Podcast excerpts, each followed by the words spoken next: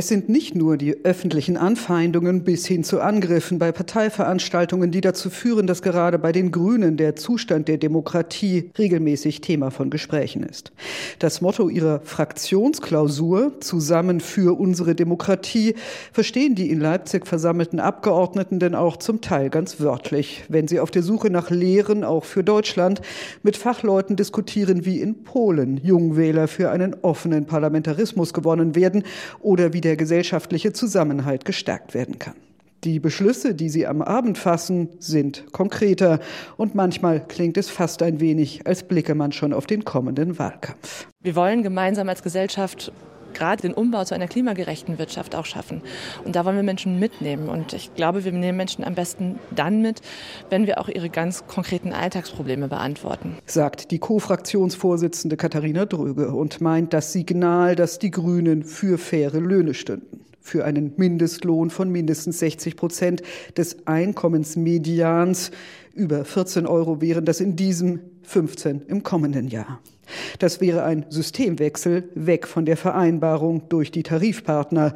Durchsetzbar in der Koalition ist es nicht. Aber, so dröge, wir sind in der Startzeit des Mindestlohns zu niedrig eingestiegen und haben damit die Lohnzuwächse erstmal so nicht geschafft, wie wir uns das gewünscht hätten.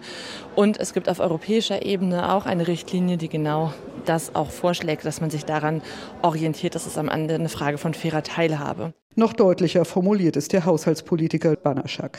Wenn eine Partei aufgeben würde, in einer laufenden Koalition eigene Positionen zu formulieren, die man dann in eine Verhandlung gibt, dann wäre ja verrückt. Er meint die Schuldenbremse, die die Grünen reformiert sehen wollen, zugunsten eines Deutschland-Investitionsfonds.